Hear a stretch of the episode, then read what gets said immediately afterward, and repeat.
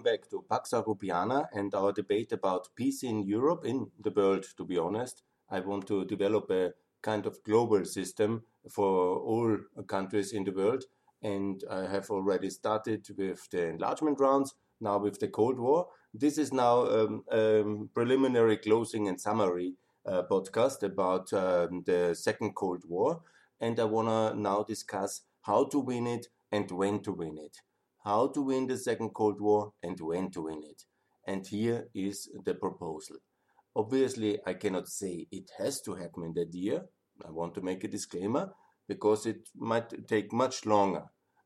I would like to say if we don't do what I propose, it might continue for decades and decades and decades. Yeah.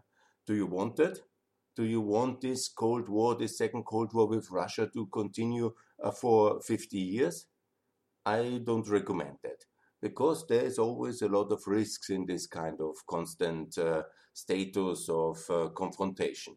It's possible to have um, better relation with Russia. Yes, it is. Yeah, and it is also something I wish for. I hope so because it's also many great people in Russia. They have deserved freedom, democracy, market, and prosperity. And that's, I think, uh, absolutely and better life. Yeah? So I will also then in the next um, section of my podcast, I will discuss about all uh, the 10 big federations of the world, and I will also discuss and develop a future for a free federal Russia, how that could look like and how that will be. I'm confident one day. And also how then the reforms should also now be prepared by the decision makers in the West uh, to help a free federal Russia uh, one day in the 2030s. But now I would like to focus on the year 2029. 2029, another very important year, potentially. Obviously, it's in the future, who knows? But I know very sure that it will be again a new president taking office, like it's um, a new president is taking office now in 2021. It will be again in 29, and it will be also European Parliament elections in the year 29.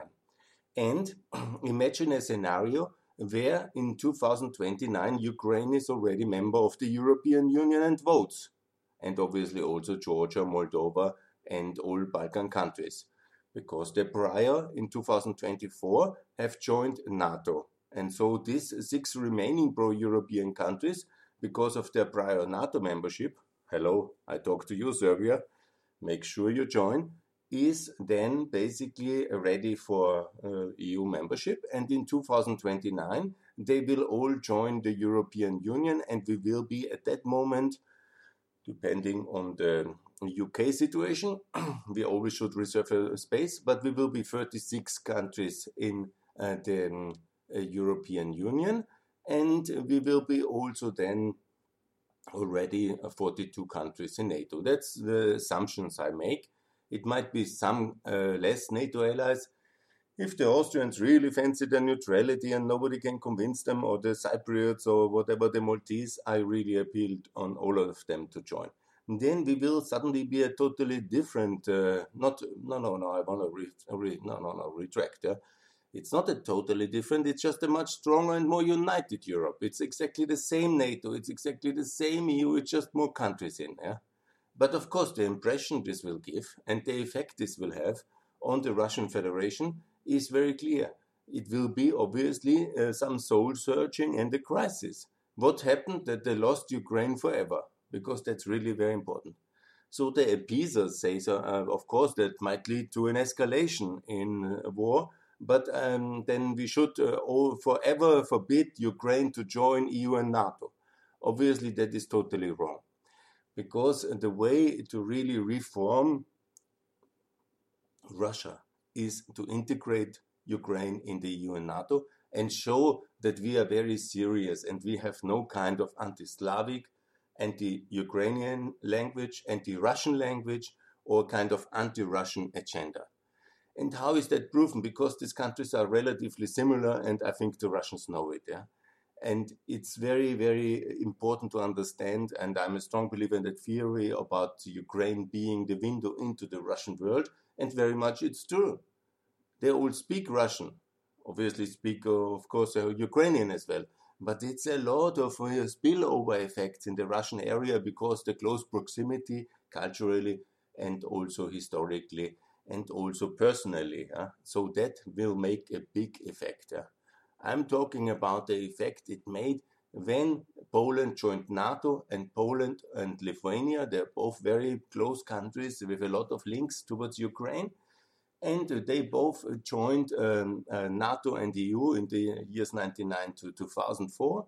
And that had a big effect on Ukraine. I call the Orange Times very much a result of this spillover effect. And that's also why, of course, Russia is so adamant to block um, this um, um, the, the, membership of Ukraine towards EU and NATO. And that's also one of the underlying reasons for the wars in Ukraine, uh, from Crimea, the annexation to the Donbass, and also this massive effort of Russia to avoid uh, the membership of Ukraine with the political interventions in EU and NATO, in the US, and all the other activities I have already outlined. No need to repeat, but one of the underlying reasons is that uh, the um, prospect of Ukraine in NATO and EU is, of course, um, then undermining the whole authoritarian and autocracy uh, approach and kleptocracy approach of Putin. Because if his voters, it's no longer such a strict uh, dictatorship, if the voters get the information that the Europeans are very serious in treating Ukraine, uh, it's not a buffer, it's not a joke, it's not a jump. We just um, want to break it off Russia and let it um, in poverty. No, we take it as a member, a Ukrainian parliamentarian sitting in the European Parliament, yeah? the Ukrainian pre- uh, president in the NATO Council, in the EU uh, Council and all these things, then it will have a transformative effect on the Russian democracy as well, because the people are smart, the people know, they le- read, learn, understand, and this will be a very big thing.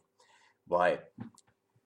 It's not only because, and then and this kind of vision of freedom, of European freedoms, is also very visible for. Uh, that's of course a very important point, but it's also under, to understand the ideological, if I want to say the ideological, the underpinnings of the Second Cold War, and oh, partly also of the First.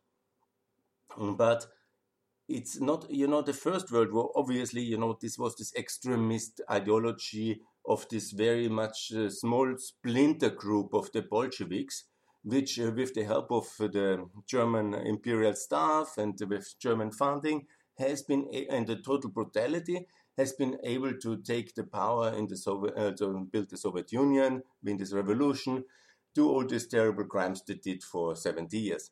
You know, there was, of course, a very strict ideological underpinning. But, um, and that was very tragic and disastrous.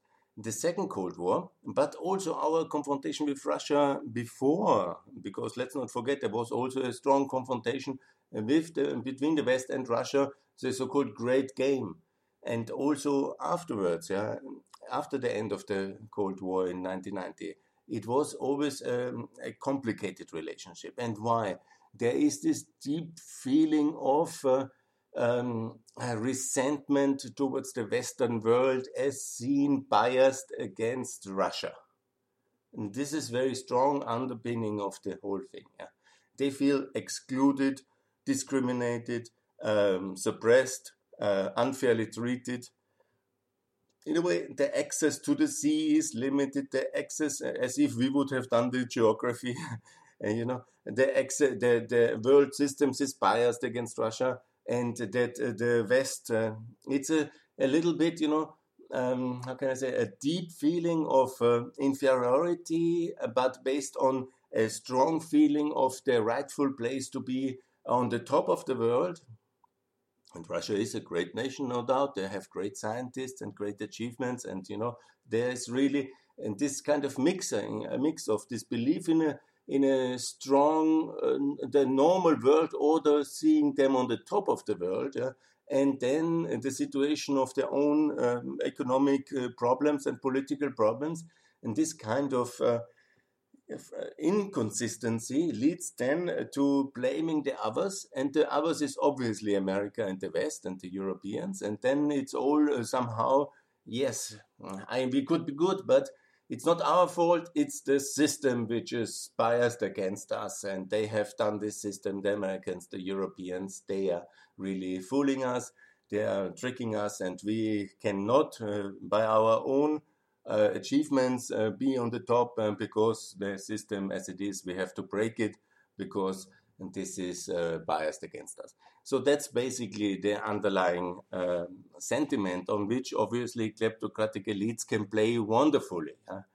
If you understand that mechanism, and uh, be sure the Putin circle understands that very well, you can then put out all these kind of uh, examples and uh, stories and you know in every aspect then you can explain the world wonderfully and then you build a strong narrative about the unfair system which is uh, never letting the Russians and the Slavs uh, on the top table. They will always uh, try to somehow avoid um, Russian influence and Slavic influence. And you know that's basically what we face in uh, some uh, aspects. I think that's the ideological underpinning, and that's the thing we have to address. Look, wonderfully, I have a way to address it. Get Ukraine in EU and NATO and that's really a very strong uh, thing. It's very hard then once that has happened, and you see uh, the equality of nations in the EU and the mutual security inside NATO, also extending to Ukraine and to Georgia, Moldova, and obviously to the Balkans. And then obviously, but Ukraine matters here most because it's like a window of, uh, it's like undermining the the arguments uh, of uh, this discrimination biased uh, narrative of the Russians because uh, you know it's then quite obvious yeah? if you play along the rules of the global system yeah? then there is a strong place also for the Ukrainians inside the system we don't want the Ukraine just to be a buffer somewhere out there you know we want to have it as a member as an ally on the same table shaping the rules of the European Union and being defended by everybody else, the same like the Poles, the same like the Croatians, the same like the French, the same like uh, the Spanish. And this is a wonderful and powerful message. And this is now my call for the Second Cold War, then uh, to end in 2029, maybe. Yeah? It's an important date. And with this membership, basically the effect would be quite similar towards the Russian Federation. Because Putin, he has now put himself maybe constitutionally secured until 2036, but you know his life age is also, uh, you know, he's getting not younger. And the situation is that obviously by the end of um, semi authoritarian regimes, the elites um, backing up power are also thinking what will be the next steps uh, beyond, beyond it. And the longer a regime takes, and by then he's now since 2000, since 99, uh, prime minister and then president uh, 2000. So he's now 20 years in power. At that time, he will be exactly 30 years in power. I mean, that's quite a long period, yeah, in 2029. And I call uh, to make this the year of change also, also in Russia. How will that happen? No, I obviously cannot know that, yeah, because who knows what will be in the future. But I can say what we can do to improve and to achieve and make sure that this year will be basically the start of the end of the Cold War, because similar like with the with the um, Cold War in uh, the years uh, from 89 to 91, it was also not a one moment alone. You know, it was also in and the terrible events in in China. Let's never forget them on the 4th of June. It was also the year when uh, the Eastern Germans ran from the Balaton to Austria in August, yeah, and the picnic of Pan-Europa. It was also then in November, the year when the wall fell. You know, there were a lot of uh, things, and it was also all over Eastern Europe uh, revolutions and uh, changes and transformations from Poland to Romania and in many other countries as well. And freedom came, but it came not at one moment. And it took uh, until then, 91, for the Soviet Union uh, to fall apart and uh, then by the end of 91 to have also the independence of Ukraine and the future of a much brighter, freer Europe. It took about two and a half years. So it's not a moment also in 2029, but it is a possibility that with these elections, with the integration of Ukraine, with the integration of Ukraine in EU and NATO by that way, it is already very clear that this will be uh, an important signal for transformation of the Russian Federation. So what will happen? Obviously, there will be a debate in Russia as well. What is the, the Cold War? The Second Cold War did not really work. Because if you lose, then not just lose it because they have lost Ukraine already, but if Ukraine is then so successful to be in NATO and the EU, well, that's a big thing to do. And there will be some consequences. And one of them will be also that with the membership in EU and NATO is also um, included the offer that Crimea and uh, occupied Donbass can also join the European Union as regions of um, EU member Ukraine. So ultimately, by the people there will know the um, residents in Crimea and the residents in Eastern Donbass even when they have been by that moment already, you know, uh, a long time in uh, occupied, yeah, they will suddenly understand that simply by a vote of their situation or by simply crossing the line into free Ukraine, EU member Ukraine, they will be um, EU, EU citizen. And EU citizen is quite good. It is really making a big difference in terms of travel, freedom, rights, living standards, uh, social rights, participation, opportunities. And you know, you just opt over to Kherson, that's the northern twin of uh, Crimea, or you opt into a free Donbass um, in Kramatorsk, and you get your passport, you are there, you live there, and you're suddenly in the European Union. And this will be leading either to the Russians to escalate the Second Cold War, build walls, yeah, again, like in Berlin, or basically they will lose these regions. And again, this will be making a major difference. Because and by then also the economic prosperity differential will be again much uh, uh higher between the free world, between free Ukraine, between the West in general, and between Russia in decline. And Russia I'm confident will decline in the 2020s because of the lack of revenues uh, from uh, the, the um, petrols and the carbon sector because of the decarbonization of the West and other sectors. But definitely the prices won't recover and it will be very dramatic uh, loss of revenues.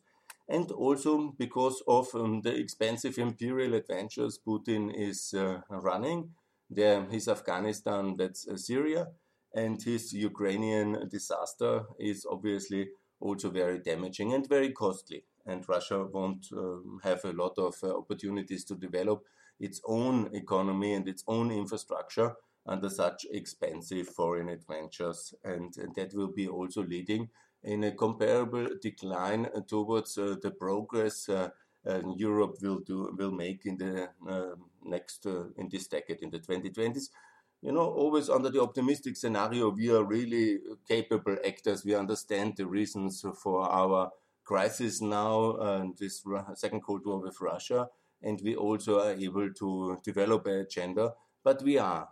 I have made a specific uh, podcast about the resilience of the West, and be sure about it. We will be very resilient also in the coming decade. Now with um, the um, President Biden coming in, but also I think the conclusion of uh, uh, what we have seen in the last four years will make possible that we cancel Nord Stream 2, we will do TTIP now, and we will also enlarge NATO and enlarge the EU. And this paralyzes. We have been in this Russian onslaught uh, in the last uh, five years, will hopefully come to an end, and it's already coming to an end. We have really, in the last two years, made significant progress again in the European Union, and we will do more. And the more it's clearer that uh, the paralysis came because of the Second Cold War, I think the more we will somehow uh, get our act uh, together and solve many of the open issues. Despite it being difficult, we will prevail and we are in to win the Second Cold War. And my goal is to win it in the year 2029 and strategically think about turning the year 2029.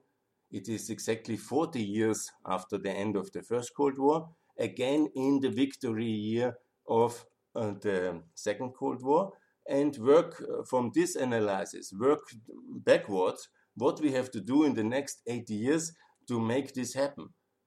Because we aim to win it. We want to win it. We want to lead it for 40 years, or we want to have uh, this confrontation with Putin uh, limited uh, to the 2020s.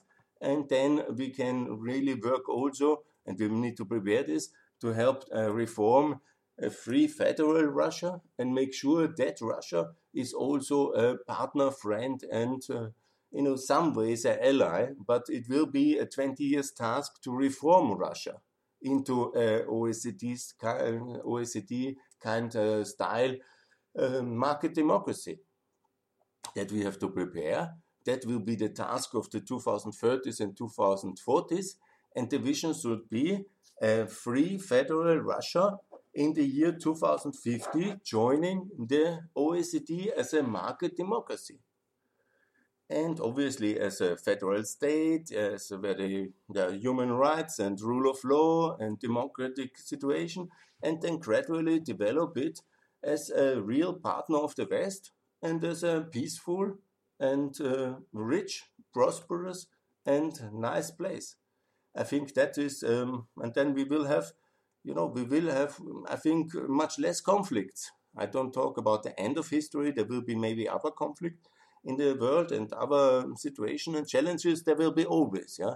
But this permanent confrontation with Russia, which we have more or less uh, since 200 years now, is um, with the exemptions, uh, but it's a 200 years uh, confrontation.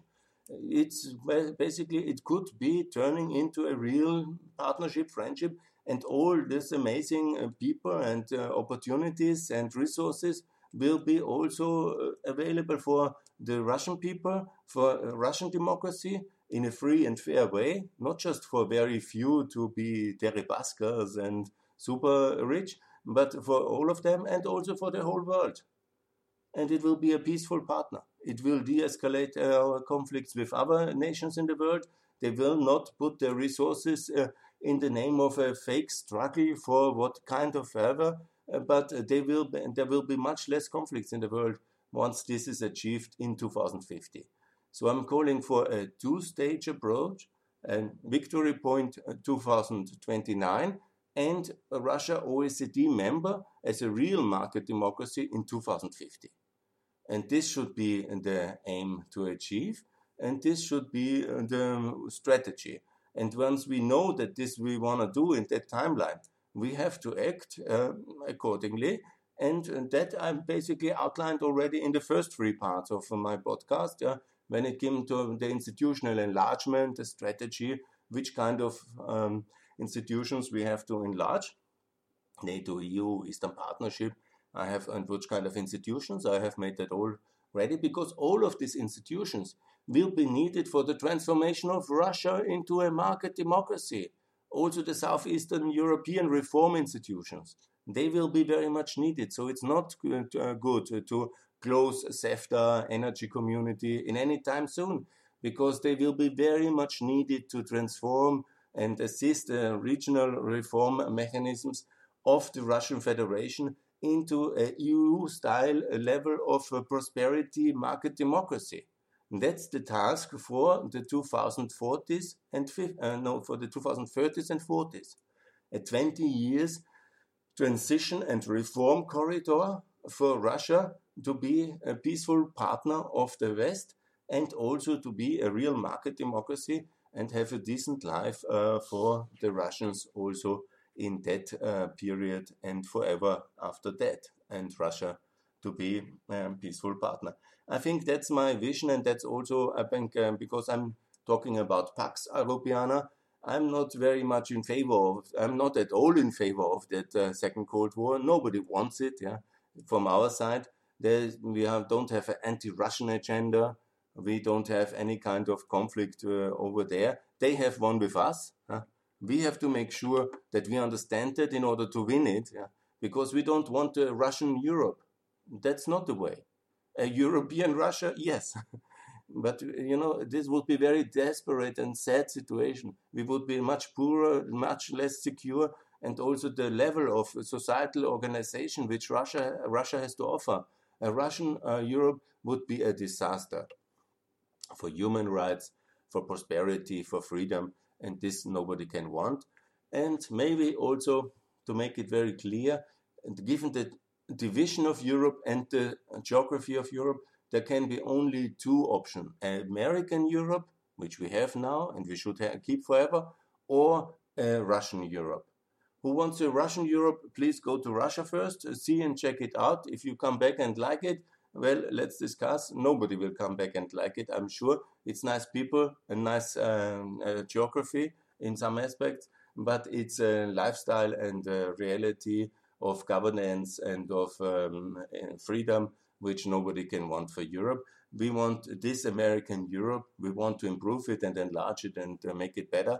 But definitely, we want uh, to have this transatlantic value community, which we took so much effort uh, to build and to defend in World War One and Two and the First Cold War. We also have to defend it to in the Second Cold War and we have to understand all the things which are happening now in this light of the onslaught of uh, Putin's Russia to exactly uh, support the worst in Europe and in America, the worst elements like the AfD, like uh, this Trumpist uh, Proud Boys.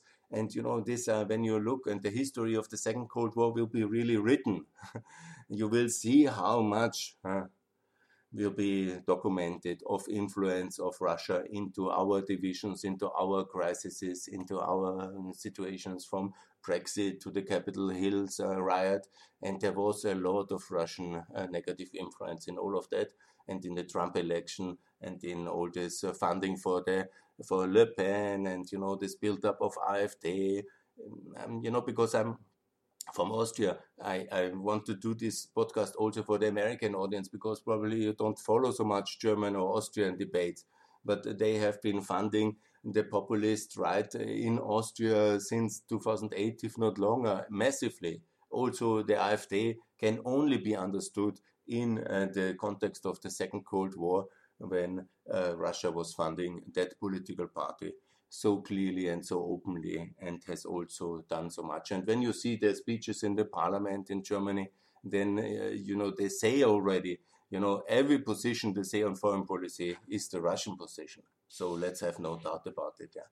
So we have this onslaught. If you want this to continue and to undermine our values, let's not confront Russia, but let's have this kind of uh, second Cold War for the next 50 years. Yeah and you will see Russia might be able to sustain it if we don't confront it. Yeah, and uh, you, we can also then sacrifice Ukraine uh, for um, the appeasement uh, with uh, hostile Russia, and then we have the exactly situation we have now, and that's what uh, some of the enemies of uh, not the enemies, but this European sovereignist debate from France is exactly leading in that direction. So that has to be opposed. Yeah we need a German American alliance a strong NATO and a strong EU, but we need not to, to leave Europe uh, to the Europeans, but it needs an American led alliance which is able to understand and to confront the Second Cold War uh, antagonist, Russia, and get Ukraine into the European Union and NATO, and do that in this decade. Make sure that Ukraine is invited now already in NATO by Joe Biden and this will be changing the uh, uh, geostrategic situation of Europe and Eastern Europe, and it will lead to victory in 2029. So let's get it done. Ukraine, free Ukraine in NATO 2024. And please, uh, let's be courageous in a sense, but let's be decisive. Let's not be divided. Let's be united and let's win this second Cold War. We're in it to win it, and we definitely will win this second Cold War. So now this is my conclusion of this um, series. The next one I will talk now in the next part, part number five. I will talk about regional integration of the 10 uh, big uh, state unions, how to reform the USA, interesting, uh, but also the US needs to be reformed. And then I will talk about all the 10 different key regions of the world which also should have a seat in the UN Security Council. And I will explain that in detail in the next sections. And now I would like to say thank you very much for your patience with my Austrian German. And thanks a lot for your interest in Pax Europiana. And let's win the second Cold War.